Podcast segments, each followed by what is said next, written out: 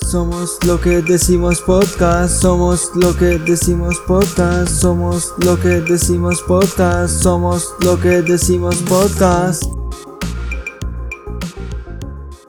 Hola a todos, sean bienvenidos al primer episodio de Somos lo que decimos el podcast. En este primer episodio estaré dando mi opinión acerca de la última película de Rápidos y Furiosos. Eh, bueno, para comenzar empezaré a hablar acerca de las cosas malas que, que tuvo la película o que me parece a mí que fueron malas. Y por último, eh, las cosas buenas y la puntuación que le daré a la misma. Bueno, eh, lo primero que me parece malo de la película es la introducción, que es diferente a las demás, diferente a las de las demás películas. Esta introducción es muy muy corta, o sea, y no alcanza a presentar muy bien qué es de la vida de los personajes después de la película 8 ya que ni siquiera han pasado 15 minutos de película cuando ya el equipo está en una misión. O sea, en la introducción vemos a, a Dominic Toretto con su hijo arreglando un tractor. Y, no es a lo que estamos acostumbrados, o sea, es muy, muy corta, muy resumida, muy pobre. Por ejemplo, en la introducción de la 8, eh, vemos a Dominic Toretto y a Letty en, en Cuba. Y está la carrera esa con el, con el auto que termina en llamas y se cae al océano. Y, después cómo introducen al villano, que es Cypher, que lo va a buscar a Dom. Y eso es una introducción. Y me parece que la introducción de esta primera película es muy pobre, muy corta. Y como que empieza la acción de la película muy, muy temprano. Sin antes presentar qué es de los personajes. Bueno, la segunda cosa que me parece que no estuvo tan buena es el villano. O sea, porque no hay un villano claro como tal. O sea, está el rubio este rico con la superagencia esta. Eh, que quieren eh, obtener el coso este para, para como tener dominio sobre todas las potencias con las armas nucleares. Y amigo, déjame decirte que eso está re quemado. O sea, ¿cuántas veces hemos visto esto en las películas del tipo rico con la superagencia? Muy quemado. Y después, ¿qué hace Cypher en esta película otra vez? O sea, yo creo que Cypher en la 8 fue un excelente villano, pero un, excelente, excelente villano. Eh, o sea, tenía un buen propósito, tenía buenos medios para llevar a cabo su plan. Y me parece que, haberle incluido de vuelta en la 9 es como... No sé, como que el, el personaje es como que... No, no me terminó de cerrar, no me gustó. Yo creo que si hubiera tenido un final en la 8 sería muy muy bueno. Y lo peor de eso es que no tuvo un final en la 8. Que y tampoco que apareció en la 9. Lo peor es que al final de la película el personaje se escapa y lo, y lo vamos a ver posiblemente en otras entregas. Y eso, seguir usando ese personaje que que fue muy bueno en la 8, seguirlo usando en futuras entregas, creo que como que le quita lo, lo esencial y lo bueno que era el personaje en cierta película. Así que, otra cosa es el plan del villano, o sea, sea cual sea el villano, no tiene un buen plan. O sea, porque otra vez conseguir eh, un artefacto que te permita tener control sobre las armas nucleares para dominar el mundo, me parece que eso está re quemado. O sea, es lo mismo de anteriores entregas como lo fue la, la 6 o la 8. O sea, el plan ese ya, o sea, funcionó para una película, lo cambiaste un poco y te sirvió para otra. Pero dale, hacemos un plan como la gente. O sea, este villano, el plan del villano es Está muy quemado también, muy muy quemado. O sea, yo creo que si la película hubiera tenido un buen villano, un villano definido, con, un, con buenos objetivos como lo fue Cypher en la 8, eh, y, y un buen plan, hubiera sido otra película totalmente distinta con esa misma historia.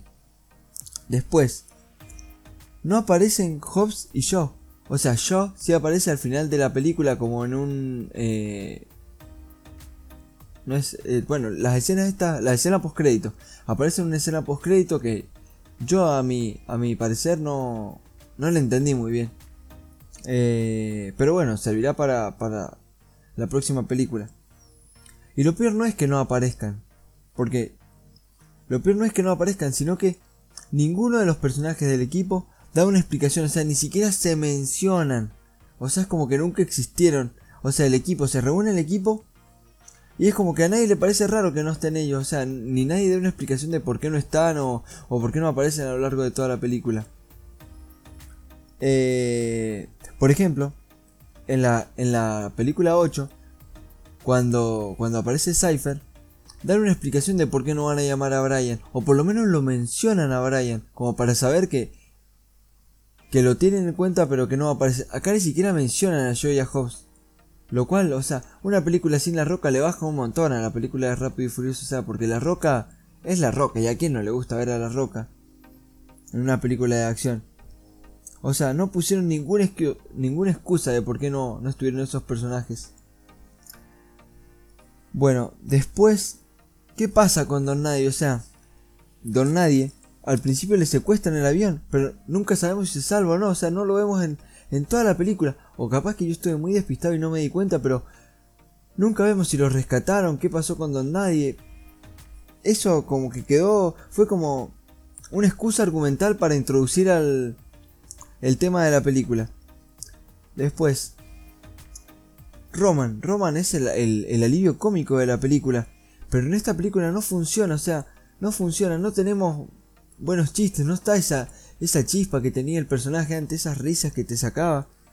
Al principio de la película sí, bueno, eh, cuando llega, o sea, tiene una escena muy, muy graciosa que es cuando, cuando sale del auto, cuando le está apuntando Dominic con la, con la escopeta. Después cuando, cuando el camión se le queda arriba de la mina, esa escena es muy muy buena.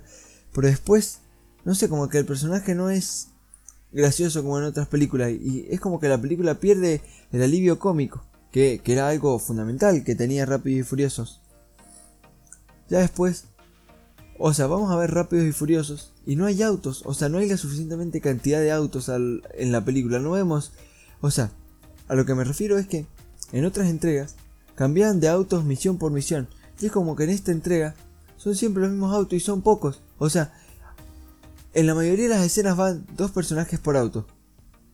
Y lo, y lo que uno, por lo menos lo que yo quiero ir a ver si voy a ver Rápidos y Furiosos, es autos a montones, o sea, 6, 7, 8 autos por misión. Y acá es como que eso escasea. Escasea, o sea, vemos siempre los mismos autos, los personajes suelen ir siempre de a dos en un mismo vehículo y eso no está bueno porque la esencia de Rápido y Furioso son ver los autos. Después, separar al equipo. Separar al equipo. No te digo, porque hay otras entregas donde el equipo se ha separado a mitad de la película para cumplir diferentes misiones. Pero acá, separan al equipo en la misión final. Donde está en juego todo, ¿me entendés? O sea, mandan a Roma y a Tech al espacio.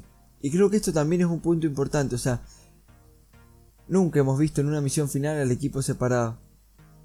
Y, o sea, no me, no me parece que esté bueno, o sea, ver al equipo separado, porque nunca en una entrega hemos visto así en una misión final al equipo separado. Y después lo ir al espacio. O sea, creo que ya llegaron muy lejos. O sea, creo que, que es, vuelve a la película un meme. Un meme, porque es lo que el meme típico que habíamos hecho de Rápido y Furioso, el Rápido y Furioso 80 va al espacio. Y es como que la película pierde credibilidad. Aparte de que pierde credibilidad, creo que si hubieran querido hacer como eh, la referencia al meme de Rápido y Furioso van al espacio, lo podrían haber hecho como, como hicieron con el como Cypher que estaba manejando el avión y que al final se rompe el avión y ella estaba en un dron. Podrían haber hecho lo mismo pero con Roman y, y, Tech, o sea, haberlos metido como en una especie de dron y que todos pensáramos que habían ido al espacio, o sea, no mostrando el dron, y que cuando rompieran el coso que salían del dron y que nos hubiéramos dado cuenta de que, ah, ja, ja, ja, ja, no fueron al espacio, fue un dron, y ahí estuvo el meme. ¿Me entendés? Yo creo que si hubieran hecho con un dron, que ellos se quedaran acá en la Tierra y que lo pilotaran desde acá a la Tierra, al dron en el espacio, eso hubiera sido mucho mejor y hubiera sido mucho más creíble. Porque más allá de que para ver Rápidos y Furiosos uno tenga que penetrar en la ficción, ya se van al carajo, boludo. Se van al puto carajo. Y no es lo peor de que se vayan al puto carajo. Es que los personajes están haciendo cosas que son eh, un poco sobrenaturales. O sea, que, que la física no lo permite. Y bueno, y por lo, no te la venden como que, como que ellos lo están intentando hacer, ¿me entendés? O sea, cuando Dominic Toretto rompe el poste del puente, salta por el, por el precipicio con, con atado al, con una piedra en la llanta y vuela por el precipicio y cae de otra vez y hace bosta. Ves al personaje no tiene ni una gota de sudor. Ni una gota de sudor. O sea que vos ves que ni él se lo está creyendo. Entonces, si el personaje no se lo está creyendo, ¿cómo te lo vas a creer vos, me entendés? ¿Cómo te lo vas a creer vos? O sea, es como que en una parte de la película, los personajes dicen que Roman explica como que, ¿cómo puede ser que hagamos todas estas cosas y que no tengamos ni un rasguño? Entonces ya los personajes metidos en papel ya no se están creyendo todo lo que pasa en la película. O sea, es como que se, se están creyendo como superhéroes. Y si, o sea, si el personaje en papel se cree como un superhéroe, ¿qué credibilidad le queda al espectador? O sea que, que sabes que eso es imposible ya, ¿me entendés? Bueno, y después, eh, nada, creo que Han aparece, pero muy bien, aparece Han y eso es bueno, o sea, recuperamos un personaje muy querido, pero eh, no dan como... No aporta nada a la trama, o sea, absolutamente nada a la trama. O sea, ¿qué, ¿qué aporta? Aparecer con un Franco, bueno, salva a Leti y a Mia, pero después no aporta nada más a la trama.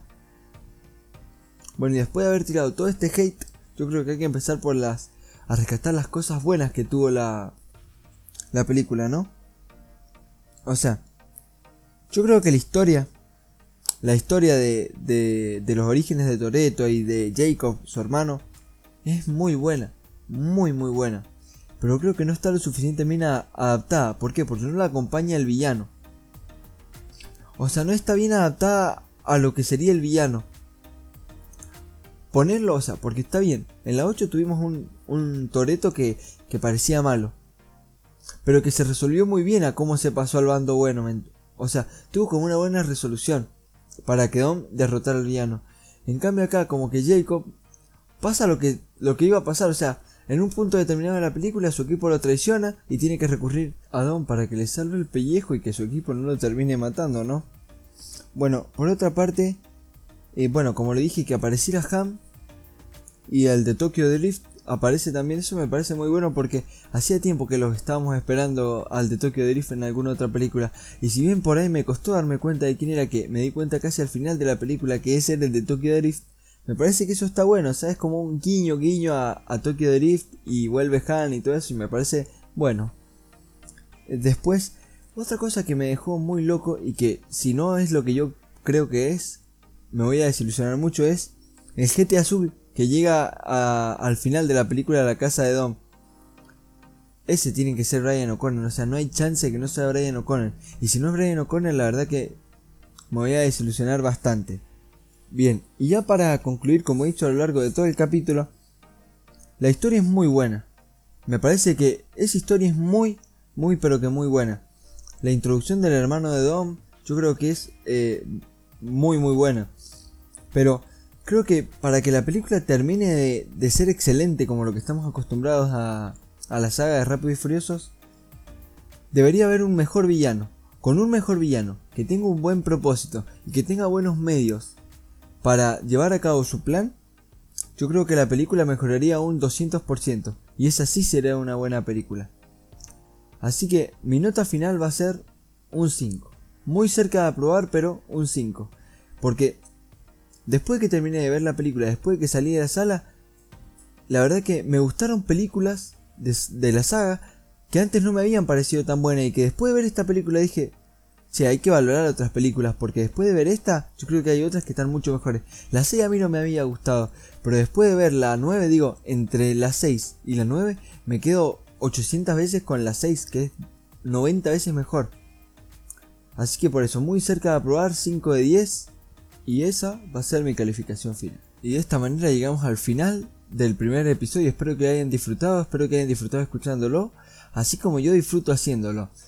Si tienen alguna duda, si quieren mandarme alguna opinión de qué les parece el podcast, si les pareció bueno, les pareció mala la idea, alguna recomendación, alguna crítica, comentario, tienen mis redes sociales acá abajo y o en la descripción del podcast y bueno, pueden mandar algún audio si quieren para que con alguna pregunta, duda que quieran hacerme, algún mensaje de mis redes sociales, a mi Insta, eh, a Twitter, lo que quieran, para que yo les responda en el próximo capítulo.